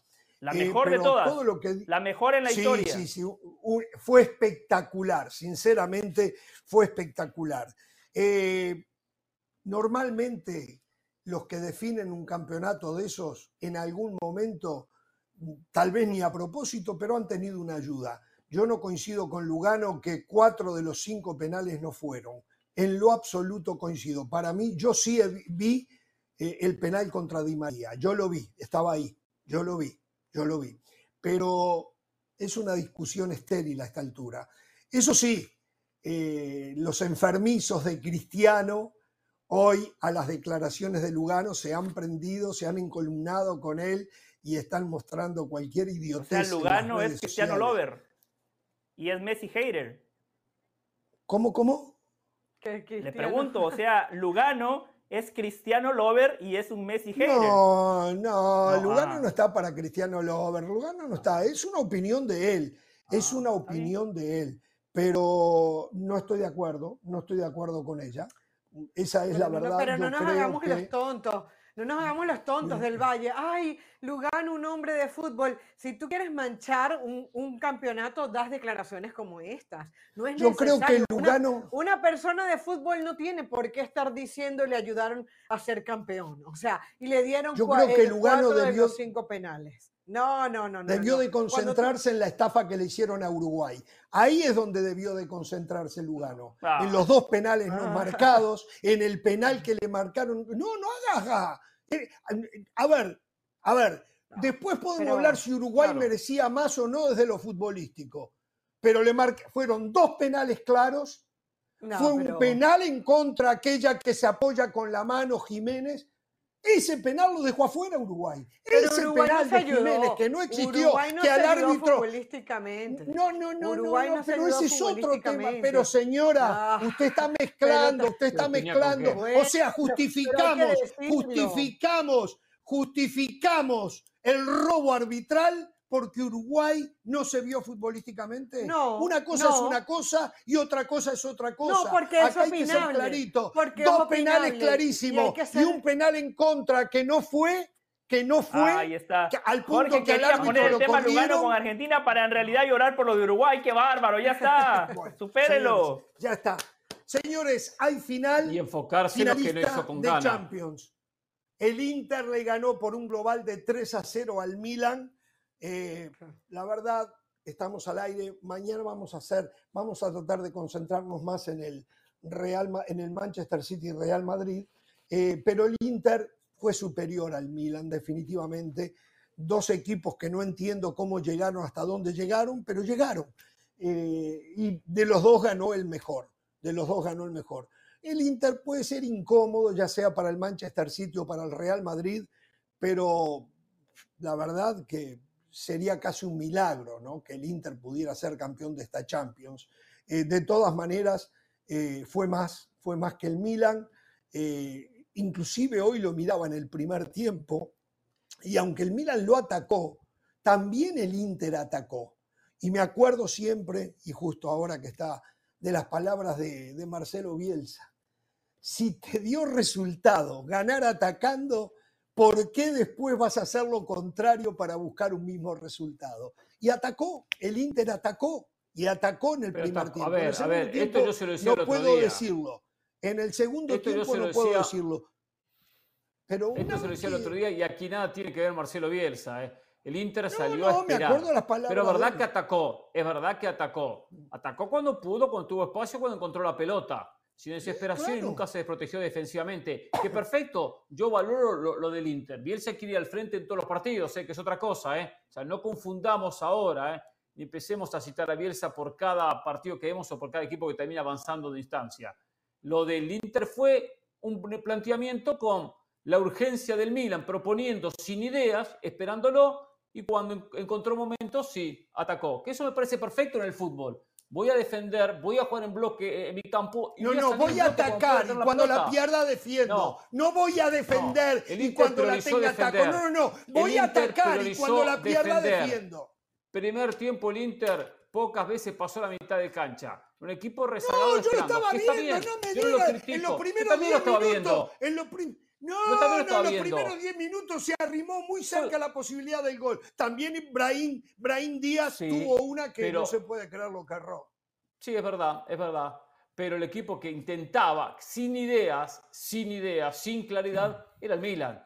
Producto de la realidad de un 2 a 0 parcial, que yo lo entiendo perfectamente. ¿eh? No cuestiono el planteamiento. Lo que digo es que tampoco el Inter salió eh, eh, a buscar abierto su gol para que liquide la serie. Ya en segundo tiempo encontró un poco más la pelota o hace segundo tiempo muy poquito porque estábamos aquí en el programa. ¿eh? No, no, Golazo Lautaro, no, se puede ¿eh? hacer programa y ver partido, no se puede. Esa jugada que dice Jorge de Brahim Díaz, eh, queda claro por qué hoy juega en el Milan y no en el Real Madrid. el Real Madrid es un equipo especial. Por eso hay que darle mucho crédito a Pioli. Con las obras del Real Madrid llegó a una, a una semifinal de Champions, porque Hernández pasó por el Real Madrid, no pasó absolutamente nada con él. En el Milan es figura, vuela, lateral con proyección, marca, dispara de media y larga distancia. ¿eh? Francia Brahim ¿eh? Díaz, Brahim Díaz por él pasa el fútbol del Milan. Al final de cuentas, el Milan llegó hasta donde le alcanzó. Es más, superó nuestras expectativas. Yo al Inter le quiero dar crédito porque de manera increíble el escollo más importante lo superó en la fase de grupos. Al Inter le tocó el Bayern Múnich y el Barcelona. En la previa parecía que el Barcelona iba a clasificar a la segunda ronda y fue el Inter. Después, al final de cuentas, lo que siempre decimos, eso de que hay que ganarle a todos para ser campeón es una mentira. El Inter le ganó a dos de Portugal. Lo al Porto, al Benfica y ahora elimina a un rival de su país, a un rival de su ciudad. De manera merecida está en la final, pero contra el que le toque puede ser el City o el Real Madrid, va a ser un equipo que está en desventaja. Ah, me encanta, ¿eh? Los dejé calladitos a los tres. sí, Hernán, bien.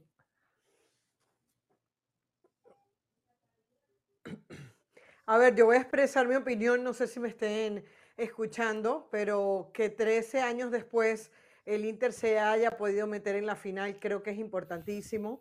Eh, lamento lo del Milan, lamento que este Milan no haya sido capaz eh, de meter ni siquiera las manos en lo que le llaman el famoso clásico de la Madonina. Lamento que un equipo que, a ver, no había expectativa eh, en especial por lo que pudiera ser el Milan, pero sí había expectativa por lo que podía ser esta rivalidad y realmente nunca se vio, ni en el partido de ida ni en el partido de vuelta.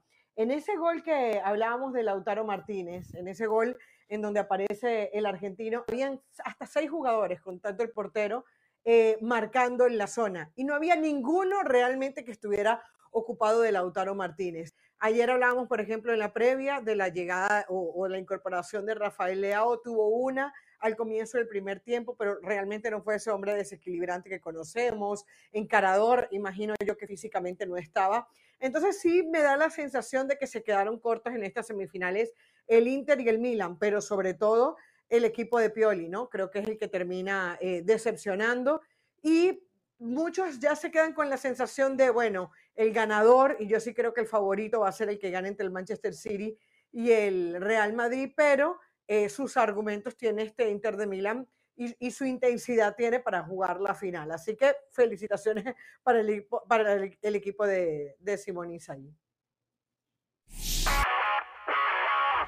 Saludos de Pilar Pérez, esto es SportsCenter ahora. Los Dodgers lograron su sexta victoria consecutiva luego de dejar tendidos a los Minnesota Twins en un juego que se fue hasta extra innings. Max Muncy pegó dos cuadrangulares y retomó el liderato de las grandes ligas con 14 vuelas cercas. Will Smith también la sacó del parque en la séptima entrada y los Dodgers iban arriba 6 a 3. Pero después el encuentro tuvo tres empates y la ventaja cambió de manos en tres ocasiones en los últimos cinco innings. Finalmente Chris Taylor anotó de caballito en la decimosegunda entrada y los angelinos se hicieron con la victoria 9 carreras por 8. Alerta roja en el Gran Premio de Emilia-Romagna de Italia por lluvias e inundaciones. El servicio meteorológico alertó que caerán hasta 150 milímetros de lluvia en un lapso de 48 horas desde este martes hasta el jueves. Y aunque para el viernes, que comenzará la acción de la sexta fecha del campeonato, cesará el estado de alerta, sí que continuará el mal clima, lo que podría afectar la pista.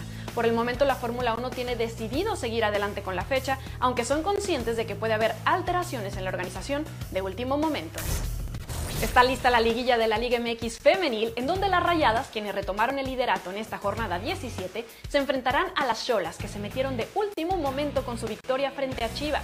América, terceras de la tabla, se medirán ante el equipo de Juárez, que se mantuvo constante en el torneo, mientras que el rebaño hará lo propio contra las Tuzas, equipo que cuenta con la goleadora del torneo Charlín Corral y que vivirán una reedición de la final del Clausura 2022. Finalmente, las actuales campeonas Tigres tendrán como rivales a las rojinegras del Atlas que vuelven a la liguilla tras un año de ausencia. No se pierdan SportsCenter todas las noches a la 1 m del Este 10 pm del Pacífico. Esto fue SportsCenter ahora.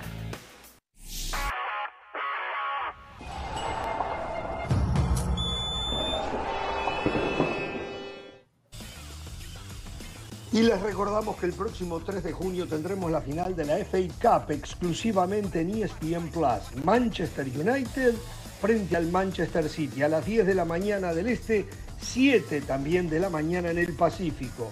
El City de Pep sueña con el triplete. Y al volver, viajamos justamente hasta Manchester con Moisés Llorens en la previa de lo que se viene en el día de mañana entre Manchester City y Real Madrid, semifinal, partido revancha del actual champion. No se muevan, ya venimos con más aquí en Jorge Ramos y su banda.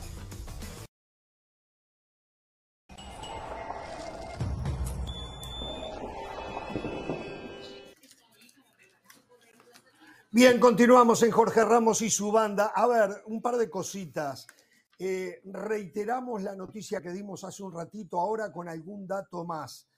Eh, esto todavía no es oficial, pero The Times de Inglaterra está diciendo que la MLS habría llegado a un acuerdo con el billonario egipcio Mohamed Mansour a cambio de 500 millones de dólares por la franquicia de San Diego. Reiteramos, Las Vegas y San Diego la querían, creo que Sacramento también, y no sé si no había alguna ciudad más. Pero eh, está claro que ahora California va a pasar a tener el cuarto equipo en la MLS si esto se concreta. ¿eh? Eh, serían los San Diego Loyals, de lealtad, o loyal, sin ese al final. ¿eh? Este, y creo que va a estar envuelto de alguna manera Landon Donovan allí. Eso Con por esos un lado. precios que no le extrañe que sigan habiendo más franquicias, ¿no? Esto es oferta Pero, y demanda. claro, si usted como dueño de una cosa- liga tiene ofertas de cosa de 500 loco. millones de dólares, usted dice Las Vegas, Sacramento, bienvenidos. Claro, claro, sí, sí, porque es una cosa de loco. Entonces, va, cada vez van a ir más al exterior a comprar jugadores y el pool de futbolistas se va a ir achicando para los grandes mercados también, ¿no? Claro, No y sé, déjeme decir algo más, y déjeme decir Sí. algo más muy breve, ¿no? Siempre Mm. criticamos la multipropiedad de equipos, pero en México es un mal necesario. Eh, yo creo que los dueños del fútbol mexicano estarían abiertos a decir, te vendo una de mis franquicias, pero ¿quién va a pagar por una franquicia en México? Y los que están interesados, ¿cuánto dinero van a poner? Ese problema no lo tiene la MLS, al contrario, o sea, esa cifra que usted nos acaba de dar es escalofriante. Por un mercado pequeño, como San Diego, ¿sí? que es un mercado pequeño, no es un mercado de los más fuertes. Bueno, a ver, muchachos, mañana el partido. Creo que mañana es, podemos decir algo que a lo mejor nunca se le ocurrió a nadie. Es la final adelantada entre Manchester City y Real Madrid. Eh, eh, digo, definitivamente solo un milagro nos llevaría a pensar que el No próximo campeón de la Champions no van A a, ser uno de estos dos equipos, ¿no? Pero esto es fútbol y cualquier cosa puede pasar. Lo vio este fin de A ver, semana. Pensé que lo había aprendido este fin de semana. ¿Sabe qué? En vez de escucharlo a usted, prefiero escuchar a Moisés Llorens. Discúlpeme, de Pereira, ¿eh? Discúlpeme. Está caliente, escuchar- está caliente por lo que dije a Lugano. Está Sí, caliente. sí, seguro, porque perfecto, sabe bien, una cosa, bien. Ahora- usted a ahora, Lugano en la cara no se lo diría. argentino. Usted sabe Yo que a Lugano digo, en la cara no se lo diría, quedaría con los ojos así, con los Yo se lo ojos así digo. Que quedaría. pasa es que los uruguayos No, están no calientes porque tenemos que darle un técnico también a Uruguay, como se hemos dado a, Colombia, a Bolivia, a Chile, a Sí. tantas selecciones sudamericanas, Sí, sí, también ahora a, a Uruguay. Y eso los tiene calientes a los uruguayos. ¿eh? Sí, Tuvieron sí, que apostar por Marcelo. Bielsa para poder salir de la mediocridad. Pero lo que Señores, saludo al señor Moisés Llorens, que se perdió la rúa ayer por su condición de profesional, pero yo me imagino que él la debe haber seguido a través de las redes sociales, a través de YouTube, se las debe haber ingeniado y debe haber gritado como que estuviera en el estadio. Señor Moisés Llorens, en su nombre, a todos los culés del mundo, mis, no nuestras, mis felicitaciones por haber ganado una liga con una diferencia enorme. Se pasearon. Desde arriba miran al segundo y todavía no lo encuentran. ¿eh? Felicitaciones, señor, Mors- señor Moisés Llorens. Hola Jorge, hola a todos, saludos, muy buenas noches desde Manchester, eh, donde evidentemente te agradezco la, buena voluntad de estas buenas palabras y evidentemente la felicidad lógica de que el Barça haya ganado el título de liga de una manera tan holgada, eh, generando, yo creo que fútbol le ha faltado bastante, por no decir mucho, pero a nivel de resultados la cosa ha ido muy bien, a nivel defensivo el equipo ha funcionado y lo que eran risas en las eh, palancas el pasado verano, ahora evidentemente pues alguno que otro lo mira con, con cierto recelo a la espera de que a ver qué sucede mañana en el Etihad Stadium. ¿Qué pasó? ¿Lo saludaron? ¿Lo conocen ahí? Qué bárbaro lo de Jorge Ramos y su banda, ¿eh? Hasta ahí en Manchester lo conocen, ¿eh? El tren casi se lo lleva por delante. Sí, sí, no. Es un típico. Es, es un tipo, un típico bebido. Un tranvía. Eh, que deambula por las calles de Manchester. Sí, sí, el tranvía está no, pero lo y que, el conductor del tranvía. lo que Jorge no sabe es que la seguridad la puso Mireia. No se olviden aquella noche en Países Bajos, cuando aquella rubia despampanante llegó, lo abrazó y lo besó. Mireia ah, dijo, eso no vuelve a pasar. Él puso la seguridad. Es cierto, es cierto, me acuerdo. no, pero, escúchame, escúchame, eh, Mireia a, a, Mireia, no hace falta. Mireia sabe que yo soy un tipo de fiar, que no hace falta que me ponga seguridad. Yo no soy como otros y sé comportarme fuera de casa. Bueno, a ver, a ver. Eh, eh, me gustaría hablar de Barcelona, pero usted está ahí para hablar del partido de mañana. Primero, ¿cuántos madridistas esperan allí? ¿Han llegado ya? ¿Cómo se están comportando? ¿Hay riesgos de enfrentarse a la gente del Manchester City, a los aficionados del Manchester City, hay mucha seguridad en las calles. Denme un panorama de esto. Bueno, la seguridad ya la ves. aquí está el vecino de Manchester eh, eh, a las 11 casi de la noche. Ahora, justo hace un ratito, se han ido los últimos rayos de, luz del día. Eh, estamos evidentemente llegando al verano y estamos muy al norte de Europa, por lo tanto el sol le cuesta irse. Eh, se esperan entre 1.500 y 1.700 seguidores del segundo clasificado en la Liga Española en la actualidad, del Real Madrid, que lleguen mañana eh, en vuelo vía charter hasta la ciudad inglesa. Em, no hay mucha eh, seguridad, no se prevé que sea un dispositivo policial muy, muy importante, al menos a la entrada. Veremos qué es lo que sucede a la sede del choque, cuál es el equipo que se mete en la final de la UEFA Champions League en Estambul para medirse al Inter de Milán en el partido decisivo y con todo el madridismo eh, que ya te digo, a, día de hoy, a esta hora, tiene muy poca representación en Manchester. Mañana solo unos 1.000, 1.500 seguidores van a ocupar una pequeña porción del estadio del Etihad Stadium. Pero yo creo que la gente del Manchester United los va a estar apoyando también, ¿no? Bueno, y la gente del Manchester United bastante tiene con lo suyo como para apoyar a los otros, pero claro, evidentemente eh, los hinchas de los Red Devils van a estar eh, apoyando a los pocos seguidores del Real Madrid que, van a venir aquí a, la ciudad inglesa de Manchester para presenciar el partido, aunque ya te digo, la gente por la mañana eh, va a madrugar porque aquí es muy, muy esa cultura anglosajona de levantarse muy temprano para ir a trabajar a la oficina eh, temprano, intentar acabar eh, eh, a primera hora de la tarde para poder disfrutar de una buena previa de partido mañana en los aledaños del Etihad Stadium. Bueno, una pregunta más y dejo a los compañeros. cuéntenos qué sabe del Madrid, cuéntenos qué sabe del Manchester City, si es que sabe algo. Llamó poderosamente la atención el, error de Ancelotti, Rudiger, Rodrigo. En fin, denos un panorama. Bueno, el, Manchester City no va a poder contar con Nazanake, con el defensa holandés, lesionado hace un par de semanas. Eh, fuentes del Manchester City le, le, explicaban a ESPN que si mañana fuese la final, posiblemente a que podría forzar con el riesgo de romperse. Guardiola prefiere reservarlo teniendo en cuenta que el fin de semana el Manchester City puede cerrar la Premier League si gana en su estadio al Chelsea. el Real Madrid que llega eh, pletórico de moral, o sea, con una mentalidad muy fuerte para afrontar el partido, con la seguridad de que Militao va a poder ser titular, con evidentemente ese error eh, o supuesto error de eh, Ancelotti confundiendo a Rudiger con Rodrigo. Eso evidentemente eh, coloca a Rodrigo directamente en el equipo titular.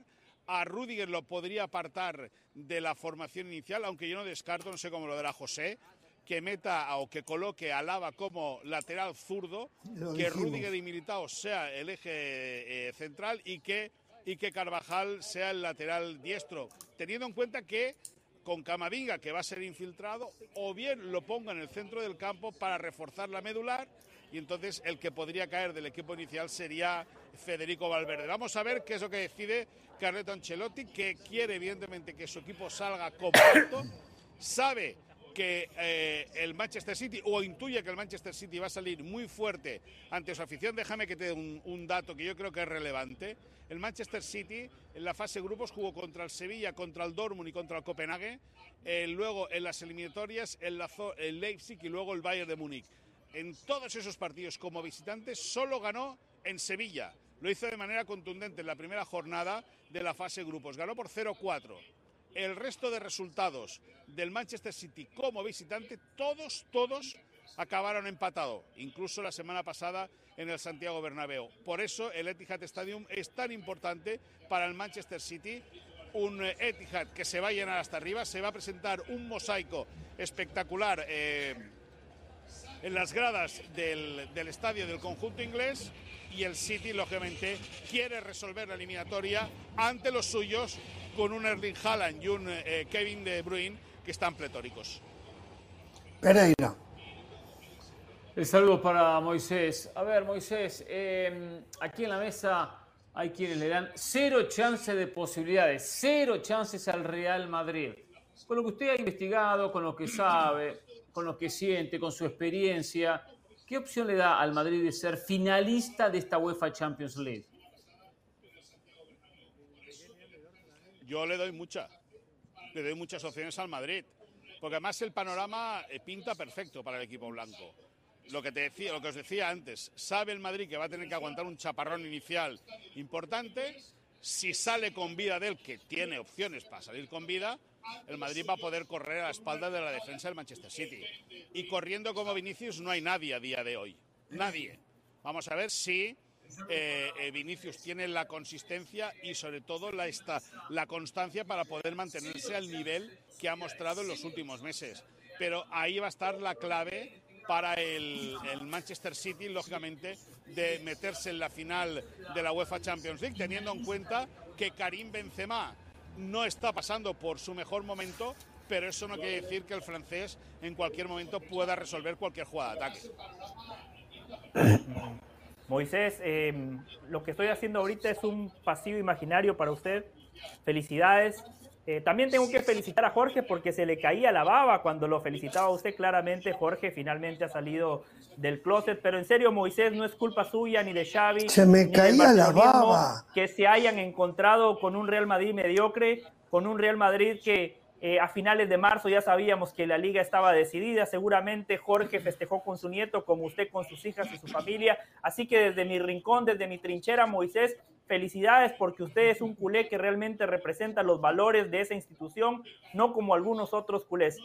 Yendo al partido, eh, Moisés, no descarto la variante que usted proponía en defensa y le pregunto, ¿usted descartaría que Rodrigo no arranque, que juegue con la defensa que usted propuso pero que sume un cuarto mediocampista, que ese mediocampista sea Camavinga con Valverde, Modric, Cross y arriba Benzema y Vinicius. A mí, a mí eso me encaja a la perfección, pero a la perfección me encaja. Lo que pasa es que es cierto que Ancelotti es un tipo de palabra y si dijo en su día que Rudiger iba a ser titular, pero cuando dijo Rudiger quería referirse a Rodrigo, vamos a ver si mantiene o no la palabra.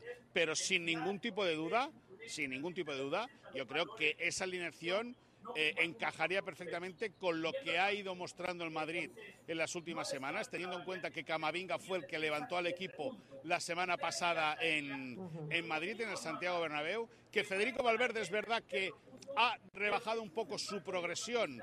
Eh, eh, prometió a, a, Ancelotti marcar más de 10 goles, llegó a 12, ahí se ha frenado Después del Mundial, Federico Valverde tampoco ha sido el jugador potente que todo el mundo esperaba que llegara a estas alturas de la temporada, pero a mí me, encaja perfectamente ese equipo, un equipo muy rocoso, muy sólido, un equipo con muy buen criterio para jugar la pelota con Cross y con Modric, con el músculo de Camavinga y de Federico Valverde, y luego dejarlo todo a la velocidad de Vinicius y luego, evidentemente, a la elegancia de Benzema. Pero Vamos a ver qué es lo que decía Carleto Ancelotti. Y perdóneme, Carlos, ¿fue un sí o no para Moisés? ¿Usted cambiaría la liga por estar en una semifinal de Champions que el Barcelona estuviese a 90 minutos de tratar de conquistar el trofeo más importante de Europa? ¿Qué tiene que ver eso? Para nada. Para nada. Para, para Gracias, nada. dele caro. Para, nada. Para nada. Moy, tengo, tengo dos preguntas para ti. La primera, yo les decía a mis compañeros al comienzo del programa que lo que uno leía y veía por aquí de las ruedas de prensa, tanto de Ancelotti como de Guardiola, era un Guardiola que estaba distendido, tranquilo, como si ya nada le pesara, diciendo que se ha divertido mucho en este vestuario, y un Ancelotti mucho más prevenido cuando sabemos todo lo que han ganado Ancelotti. Mañana se va a convertir en entrenador con más eh, juegos dirigidos en, en Champions. ¿Se sintió así allá? O sea, realmente ¿Sientes que hay tensión en el Real Madrid y, están tranquilos en el City? ¿O es parte de lo que se le... Hombre, hay, hay tensión, Carolina, en el, en el Madrid puede haber tensión porque, claro, eh, un proyecto galáctico y multimillonario como el que proyectó don Florentino Pérez, el presidente y director deportivo del Real Madrid, que acabe solo con la Copa del Rey, evidentemente pues dejaría mucho que desear. Lógicamente, la máquina blanca está diseñada para arrasar allá por donde va. Y si mañana cae aquí en el Etihad Stadium, pues lógicamente eh, eh, la, sensación de desazón en, el, en la hinchada blanca debería ser importante. La clientela no, pero la hinchada blanca sí que seguramente estaría tocada. Y el, y el Manchester City, Guardiola lo ha dicho muy claro, ha llegado a 10 semifinales y ha perdido 7. Por lo tanto, al final eso hace callo, eso eh, hace herida y, y Pep Guardiola sabe que su equipo está preparado para jugar bien, para ganar, para meterse en la final, pero también entiende que delante está la máquina blanca de Don Carleto Ancelotti y que ahí le puede, le puede costar caro al, Manchester City haberse de enfrentar al Real Madrid en, el penúltimo paso antes de llegar a la final de Estambul. Bueno, a ver, tenemos una musiquita ahí. sí. Sí, es la música como de los helados, eso es lo que me recuerda. A Están pasando por mi casa, perdón. Sí, pero yo no sé de dónde salen. helados ahí. Pero voy, mi, última preguntita. Tú, desde el olfato, porque eso no, no lo sabe nadie. Em, ¿Tú te imaginas un partido en donde el Real Madrid sea tan previsivo como fue en la ida? Em, aquí tuvimos tremenda discusión con Herrán, etcétera, porque se anuló a Haaland, se anuló a, Kevin De Bruyne. ¿Tú ves a un Real Madrid asumiendo esa posición al, comienzo del partido?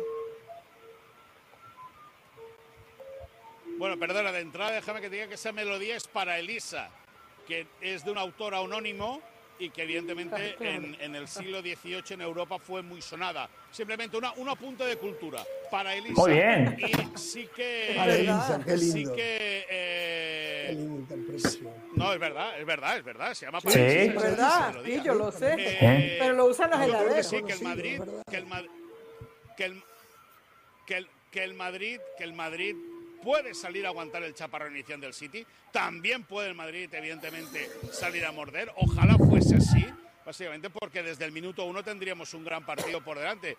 Es una semifinal, eh, es verdad que son dos equipos muy diferentes, pero están uno que genera mucho fútbol y el otro que genera mucho peligro, como es el Madrid solamente con la presencia.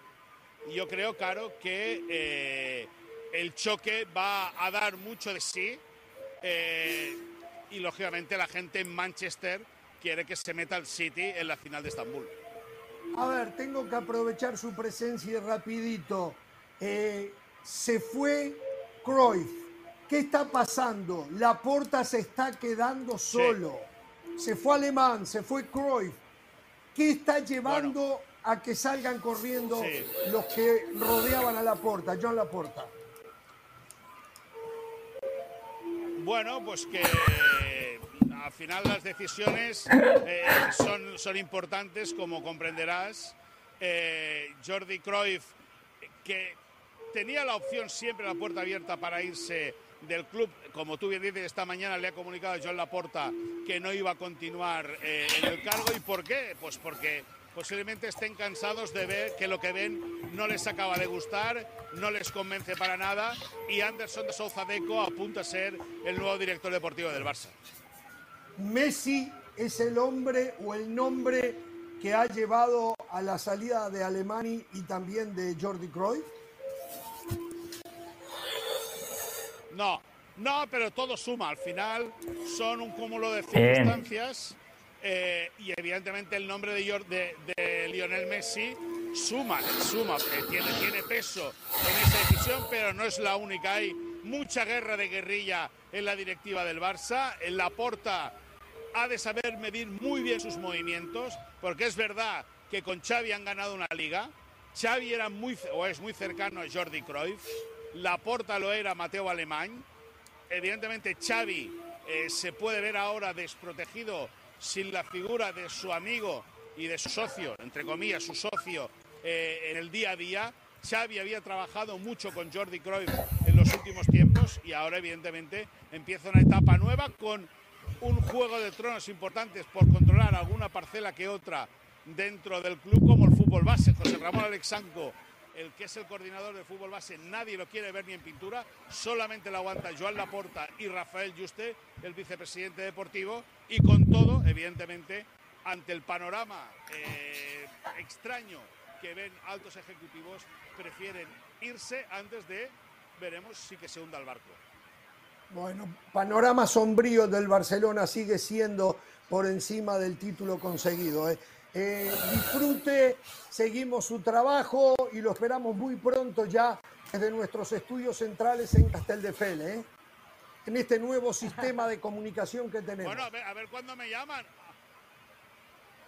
A ver cuándo me llaman, porque últimamente me tienen muy olvidado. Pero bueno, a ver si conectamos con ¿Usted ha tenido algún problema con el señor Ryan García? A ver, usted... No, no, Brian, Brian lo contactó. Y, Brian lo contactó y él dijo, no tengo FC. Esa fue, eso pasó la semana pasada. Ah, eso es verdad, eso es lo claro. Mejor, mejor...